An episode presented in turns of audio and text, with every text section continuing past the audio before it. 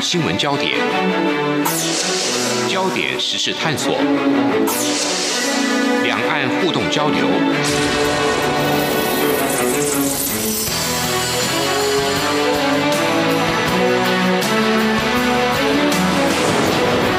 请听黄丽杰制作主持的《两岸 ING》。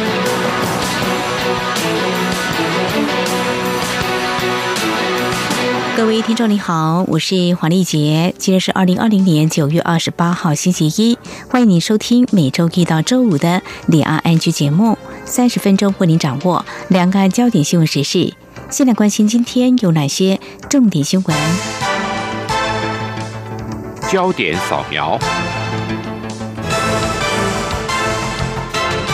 全球气候与能源市长联盟将台湾六都国籍列于中国之下。经过六都市长发出声明和外交部的抗议之下，市长联盟已经更正，恢复原来的会籍名称。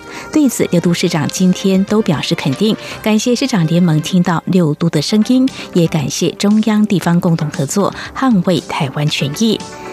而艺人欧阳娜娜、张韶涵传出将在中国国庆晚会献唱《我的祖国》等歌曲。文化部今天表示，如果大陆委员会确认违法，文化部会依法核处，根据法律最终可处新台币五十万元罚款。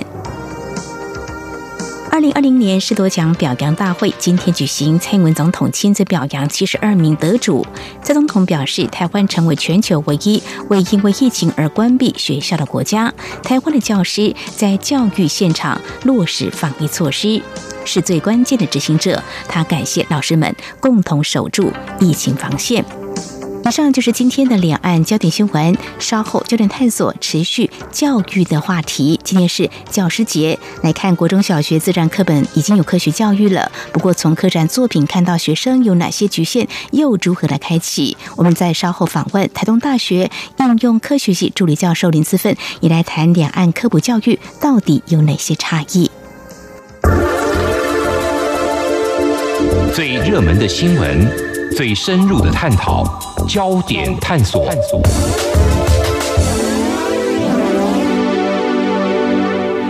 这里是中央广播电台，听众朋友现在所收听的节目是《两岸 ING》。身处数位科技时代，改变了我们的工作形态，也享受更便捷的生活。不过，能不能够更进步或突破？如何学习运用？必须回到最基本的。教育，而提到科学兴国哦，其实我们如果放眼产业发展来看，这个国际竞争力，台湾从被誉为经济奇迹到现在还在努力。那么我们也看到啊，一个排名就是台湾的科技实力，如果就产业面来看，那么在欧美国家大概都是领先的情况之下，台湾啊在亚洲地区我们算是排在二十名左右，中国大陆还是在我们的后面的哦。我们从这个数据排名，其实我们今天聚焦。呃，这科技人才到底在哪里？怎么样来培养？嗯，在教师节的今天，我们特别邀请台东大学应用科学系助理教授林自奋老师来分享，他如何来善用政府的资源，自己投入心力，变化不同的教法，在比较没有被看见的地方来灌溉这个科普的养分，培养人才。我们非常欢迎林老师，你好。呃，你好，呃，大家好，好，非常欢迎林老师，很佩服哦，你所投入的是向下扎根的工作哦。老师现在也是我们台东大学应用科学系的科学教育中心的主任。其实你所学跟专攻的是物理，对不对？呃，是，呃，我是物理系毕业，然后。博士学位念的是高能粒子物理实验，对。哇，这个很专业哦！留学美国，好像也在美国停留一段时间，都是从事这方面的研究。那么现在就在我们东部台东的大学啊，应用科学系任教哦。呃，所以一刚开始，我刚刚提了很多，首先就想请老师告诉我们，为什么会把心力放在国小跟国中的孩子们身上？因为我要告诉听众朋友，有很多科学营。就是在学校的教学之外呢，还开辟了这样子的一个认识这个科普教育，是不是？首先，请老师来跟我们谈，怎么会有这样的决定呢？呃，其实说来话长了哈。嗯，基本上我刚回来的时候，因为呃有一些因缘际会哈，就是担任台东县科展的评审，然后发现我们台东县的科展的作品，呃，其实不是太多。尤其相对于其他县市来讲，而且这些学生的作品其实还可以再加强，还可以再多一些可能别的题目啊，或者是因素啊进来。所以我那个时候因为有这个担任评审的关系，所以我觉得说这个部分是不是可以对国中小会有一些帮助？那又有另外一次机会参加了。当初是物理教育演示的一个研讨会，嗯，那在研讨会之中呢，又看到很多在台湾各界在这方面的啊先进展示了一些呃在物理教学方面很有帮助的一些呃实验，这个小实验呢，对我来讲也让我受益良多，让我觉得说，哎，这个东西如果我不管在在大学的普通物理教学，还是在国中小的这个科普教育推广。或许都能够让学生不会再像以前读物理或读科学这么辛苦这样子，所以我才开始。想要从这个方面来进行哎这个部分的研究跟推广。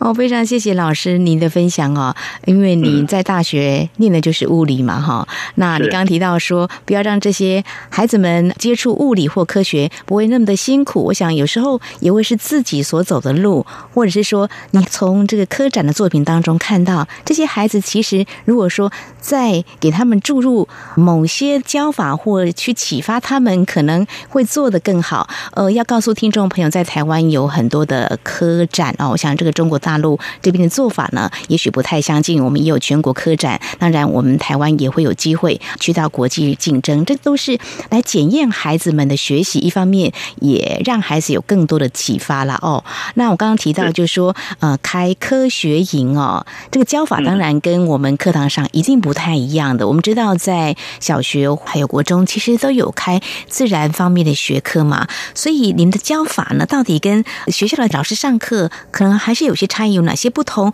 又怎么样跟现行学校教育来融入衔接呢？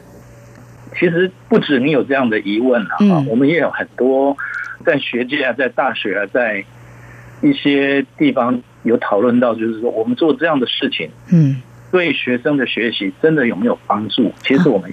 常常在做这样的反思了哈，那譬如说，我们以小学来当例子哈，譬如说，我们国小里面有学过光，有学过声音，有学过力量啊等等的。那这个部分呢，我们就针对这个光跟声音啊，跟这力，我们会开发一些很有趣的实验，嗯，来让小朋友操作，然后再结合他们课本里面学到的这个声音的单元啊，光的单元啊。嗯就可以会比较好的结合，哎，让学生也觉得很有趣。那甚至可以再继续询问他们，就是说，哎，你觉得这样做会怎么样？那样做会怎么样？有没有什么不同的情况出现？嗯，所以这个都是我们开发这些动手做的这个呃半解科学影的这个部分，可以让小朋友可以更有趣的来做这些。的实验这样子，我觉得有趣非常重要。不过要让学生觉得有趣还真不容易啊！如果拉到课堂上，会觉得老师 呃的教法 呃会不会吸引他们？会不会呃瞌睡虫就来找我们？还有就是我印象当中了哦，因为我不是念这个理工科的，所以呃只是停留在呃小学的教育或国中那个阶段哦。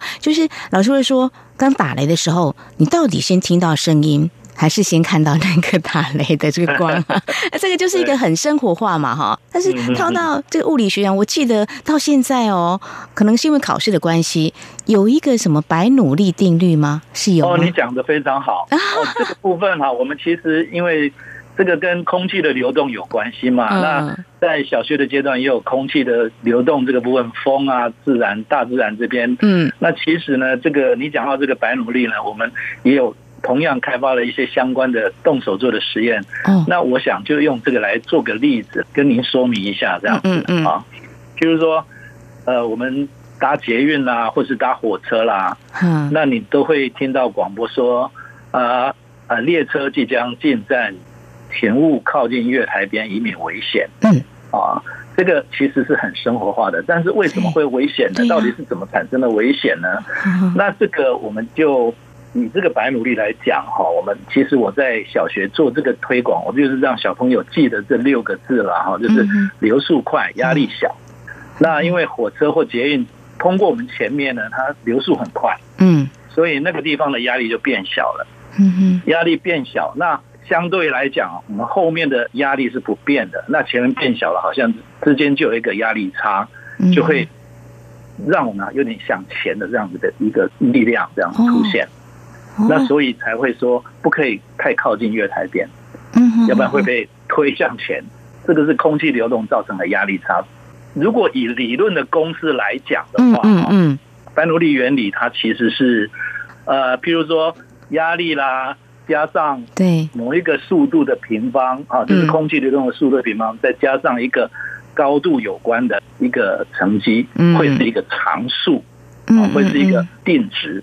嗯，那就是说压力跟速度的平方这两个相加会是一个有一个定值的东西，因为我们考虑的那个高度都差不多，所以我刚刚讲的第三项就可以先暂时忽略。那就是前两项的部分，你压力越大，速度就越小；压力越小，速度就越大。所以我才会说流速快，压力小。从这个公式去让小朋友简单的记住这六个字，然后再带入一些例子。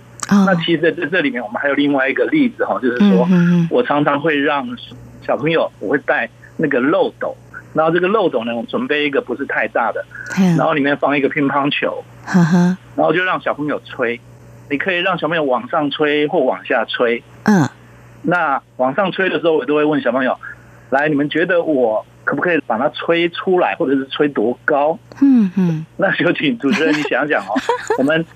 那个漏斗里面放了一个乒乓球，然后就从漏斗这个管子这边，这个漏斗的的那个管子那个下面，其实我们都在接另外一个一个吸管，因为卫生起见嘛，就让它往上吹。那还没有吹之前，就请他们先预判球不可以吹多高，可以吹出来。嗯嗯嗯嗯。小朋友他会觉得说没问题啊，通常吹乐器肺活量都很大，这应该没问题啊。是。那所以就让几个小朋友一起试哈。嗯。然后就会发现啊。往上吹真的吹不出来，哎，然后我在做另外一件事情，会让小朋友会觉得更冲突。我向下吹，我先用食指抵着乒乓球，让球在漏斗里面，然后我开始吹的时候，我把手拿掉，我吹吹的空气向下，反而乒乓球不会掉落。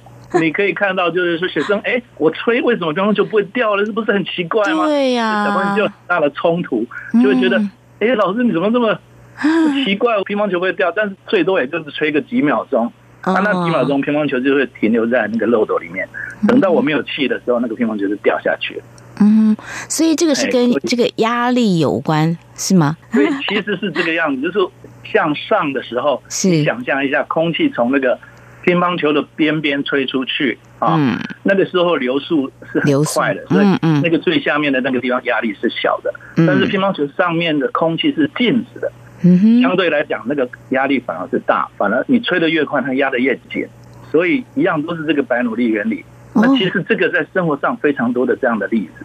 呃，刚提到什么常数定值的公式呢？啊，可能有一些人会觉得会被他吓坏但是如果说，对，即使生活当中就可以去实验、去观察的话。可能就会有趣多了嘛，哦，但是如果说只是一个文字上的叙述，就觉得哦，好害怕要考试了，要套上什么公式、定律这么原理的话，真的也会吓坏人。不过还好，台湾的这方面的人才很多，就像林老师一样哦，还可以做育英才，这太棒了，不用我担心哦。好，这是在我们节目前半阶段呢，非常感谢台东大学应用科学系的助理教授，同时也是我们台东大学的科学教育中心主任林自芬老师来跟我们分享，从学生的。科展当中看到孩子们的作品，应该是可以做得更好。怎么样从不同的方式来做一些启发？就是开这个科学营，让孩子呢对这些物理的原理定律呢产生了一些兴趣。相信呢能够引导他们走向这条路，可以有更多可能的机会。好，非常谢谢林老师。稍后节目后半阶段，我们再来谈。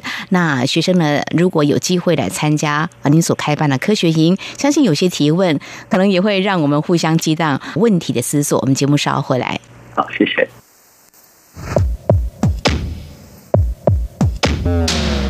不只有新闻，还有您想知道的两岸时事，都在《两岸 I N G》节目。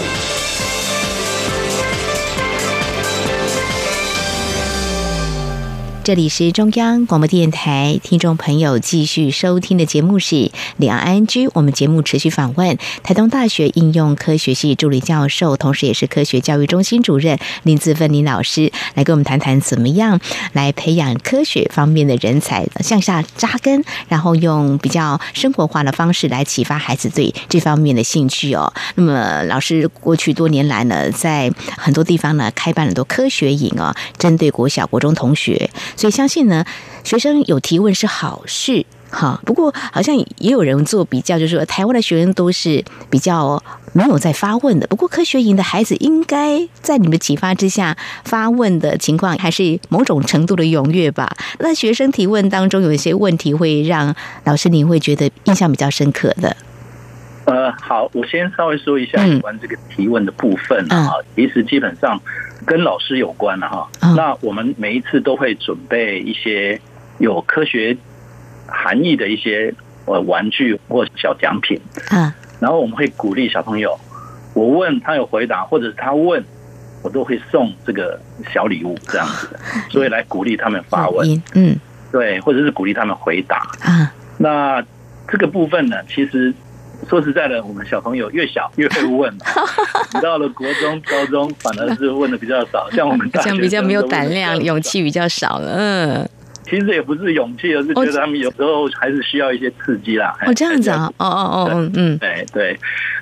像我前几天到绿岛公馆国小跟绿岛国小，嗯，去给小朋友做科学动手做的这个活动。嗯，那我是用一个注射筒。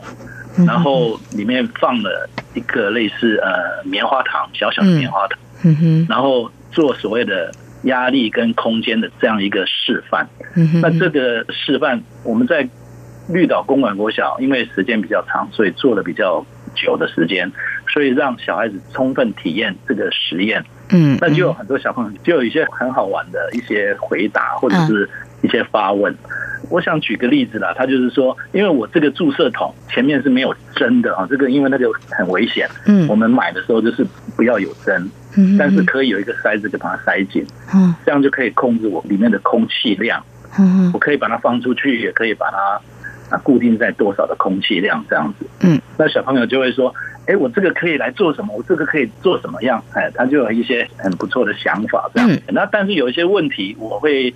尽量，如果时间多，我就会让他们会反问他，因为毕竟有时候我们直接给答案并不是太好。没错，就是会尽量引导他到某一个地方，就是我们希望他能够回答出他自己的问题，这样会可能会更好。嗯哼，对对，这个思考从小就给他们一些训练，诱因呢，刺激还是挺重要的。刺激诱发性的话，我想老师是很有一套的啦。我是觉得。还是要以鼓励啦，鼓励为鼓励。但是每一个学校有时候都会有一两个小朋友就会一直特别讲，想要表现或者想要讲，所以就必须要。给他机会是，但是还是要顾及到其他的一些同学，对，嗯哼哼，对，没有错，这也是老师啊要细心的地方哦。不过孩子们强大，不管是他自己的表现欲，或者是说他真的可能对这个有兴趣，其实我们都要正向来看待啦，对不对？哦，呃，所以学生提问很多了哦。那今天只是分享这个部分呢，重点在于老师怎么样去启发诱导他们。那其实一刚开始我们有谈到，就是说老师为什么会在东部有机会来开这个科学营，那么有机会是自己呢，希望自己这么做，因为你会看到学生作品可能怎么样做会更好，所以你才有这样子的心力的投入在科学营这个部分。但是你担任过科展的评审，学生的作品或许我们相信也应该会让老师觉得很惊艳、很赞的地方，可是可能又是不是欠缺哪些？可以来强化整体来讲，就老师您过去担任科展的这个评审经验，是不是来跟我们谈你的观察呢？其实我在想，就是说哈，小朋友需要有足够的一些先辈知识，或者是需要有足够的观察力，才会去想再去更了解他周遭的一些，不管是什么样子的，不管是物理啊、化学啊，还是生物的。周遭他有感兴趣的东西，那所以我会推这个科学院的原因，也就是因为我们希望让他看到更多的、更有趣的、更好玩的。哎，这个也可以这样玩，那个也可以那样子。那是不是可以启发他的兴趣，然后对某些他有疑惑的，是不是可以勇于去找答案？嗯，那要找答案的这个过程之中，学校老师就可以来协助引导。那是不是我们要做什么东西可以来解决回答这个问题？嗯，那我们要怎么设计？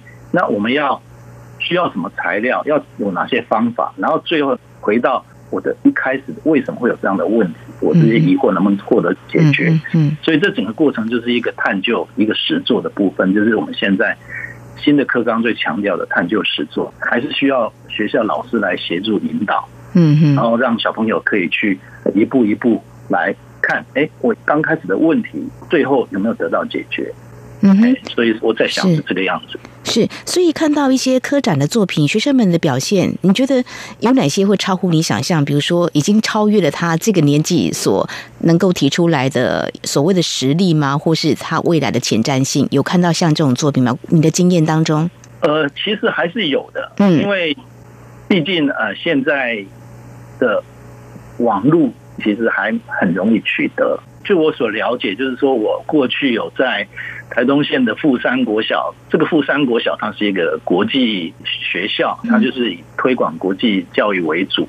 他们学校在两年前就是有做有关于环境教育的部分，有一个主题，我觉得非常好，就是嗯呃，我垃圾哪里来？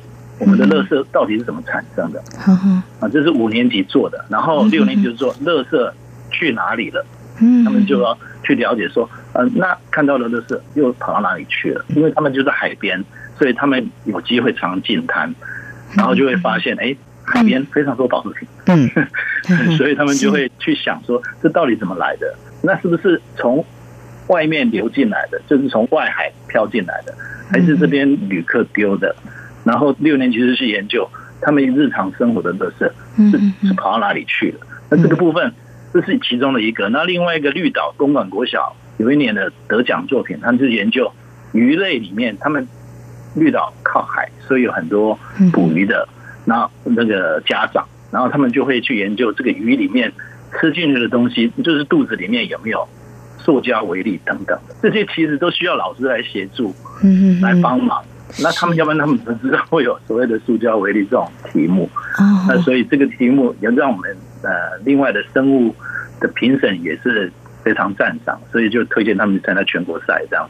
嗯哼，非常谢谢林老师您的分享哦。那么学生看到这个问题，的确在过程当中，除了您刚刚提到观察力也蛮重要的，就是孩子们怎么去观察生活周遭，有时候给他们一点点刺激或这个稍微提示一下，那孩子就会看到他所处的环境有什么现象问题已经浮现出来的。那么从这些去解决他们切身的，其实像我们刚提到是环保，那么让孩子去思考，我想这所谓科普教育是跟生活紧紧结合在一起的哦，这是一个、呃、环环相扣的了哦。非常谢谢林老师的分享哦。好，我们谈到这些，今天在节目当中多半是我们看到在我们台湾怎么样来扎根这个科学教育。至于在中国大陆方面呢，我们林老师呢也有机会透过民间组织的平台跟中国大陆交流，是不是也请林老师来跟我们分享一下？可能在做法上是不是大同小异呢？还是可以告诉我们你所知道的情况呢？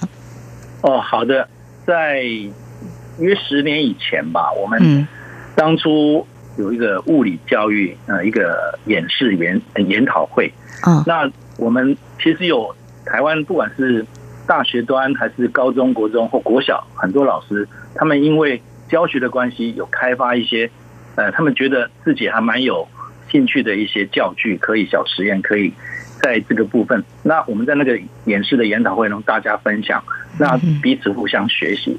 嗯，那这个部分呢，我是觉得说我们在台湾的这个呃，在不管是高中国中小学，还有蛮多人在做这样的事情，这个是非常好的，因为大家集思广益，然后可能有很多一些小小的贡献，就可以累积比较大的这样的影响。没错，那在十年前我到大陆，因为我们参加就两岸的一个物理教育的一个呃交流啊活动，然后我们有去看过呃北大、清华呃等等的一些实验室。嗯，那那个时候比较早期，我们发现在这个部分，我是觉得他们是比较欠缺的，就是说，嗯呃，我们常常在台湾做的东西，他们那边似乎没有。哦，但是我们如果有同事演这个，他们就觉得很惊讶，然后也很佩服，很喜欢。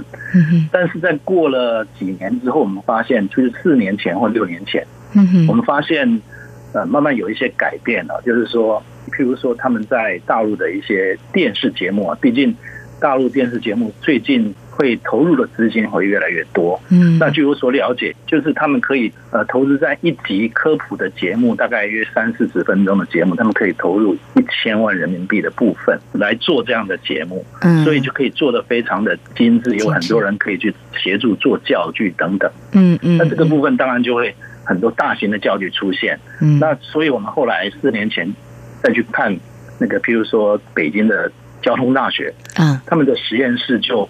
扩展的非常快，以物理来讲，就是声光热力电等等，他们就有很大型教具出现，让学生可以去看，可以去动手去操作的部分，就很直接会影响到学生的一些观察、一些学习。嗯，所以这个部分会让我们觉得说，这个部分他们还是有投入非常多的金钱，然后。可能影响会慢慢就会出现这样子。嗯哼，好，非常谢谢林老师您的分享哦。在台湾，我们知道也会有电视节目，但是做法可能啊不太像是中国大陆投入大笔的资金哦。那像这种动手做，今天我们所分享是林老师你过去多年来开这个科学营这种方式哦。当然，我们也希望就是说用多管齐下的方式来让这个科学的知识呢，不会让一些人啊会感到害怕。其实它是一个非常有趣的一门学问的哦啊。也不是那么的有门槛的哦。那像广播，今天老师讲的也非常的精彩，很有画面，相信也开启了很多人对于物理这方面的科学啊这样的兴趣哦。总之呢，我觉得嗯，这个领域我相信都有一些人才，但是重点是有些人才没有被发掘是很可惜的。但是如果在适当的时机。最关键的时刻能够引导他，我想呢，这对于国家还有整个人类社会来说都是一件好事，可以让我们的科技带给我们更便利的生活，包括我们的工作都可以更方便。我想这也是科普教育为什么要注重的很重要的原因哦。非常谢谢林老师你的分享。我们常说这个十年树木，百年树人，听来是老掉牙，不过我真的觉得时间扑不破的。那科学人才培养呢，真的我觉得也是一件大。工程兴趣当然很重要，但是我觉得可能在这个教育过程当中，引导还是很重要。所以谢谢老师团队向下扎根。当然，我们知道我们国家像科技部也会投入一些经费，但是呢，要有心来投入的人呢，真的要非常谢谢老师了。你们这一群很有热情的，就像你刚刚提过的这个，我们科技部哈。因为我本身就是科技部的科普活动计划主持人，已经做了四五年。嗯，这个计划名称是台东县的全民科学周，及离岛偏乡推广计划，所以才会去偏乡离岛推广。但是我们在十月二十六到十月二十九这四天，在全台湾会有一个。环岛科普列车一个活动，加也很感谢科技部跟教育部在这部分都投注一些经费，所以希望能够获得很多人的关注，然后来关心或者是重视科学这样子。所以政府还是很重视的。我们透过不一样的方式，跟中国大陆做法是不太一样，那大家就是彼此参考嘛。哦，其实我们就是从台北哈，我刚刚讲二十六号在台北有个开幕式，从台北发车，有一列特别的专车，特别像台铁租了。呃，八节车厢的一一个火车，一站一站往南开。然后第二天从台中开始，第三天十月二十八号就是我从台东站发车，所以我是负责台东站跟池上站。然后再往北就是东华大学的古志雄教授衔接上去。对，然后一共四天。然后其实我们各个县市的计划主任都已经各自邀请或者是接受报名。那像我们台东县，台东车站就已经有。两百八十位 的师生会到台东车站来 参加活动，对，啊，很踊跃哈。好，这个活动呢，呃，顺利成功，没问题的。我们希望呢，一年比一年呢办得更好，然后也让拥抱科学这样子的力量呢，能够更多。我想，对不管是喜欢学习的人也好，或者说呃真的很想往这方面再去钻研的人也好，都是一个非常好的机会跟平台。好，非常谢谢我们台东大学应用科学系。的助理教授林思奋今天分享怎么样透过科学营的这个教学的方式来引导更多的孩子们探索这个自然科学这样的知识的奥妙。非常谢谢林老师您的分享，谢谢您，谢谢，谢谢谢谢主持人，谢谢大家。好，今天节目就为您进行到这儿，感谢您的收听，我们下次同时。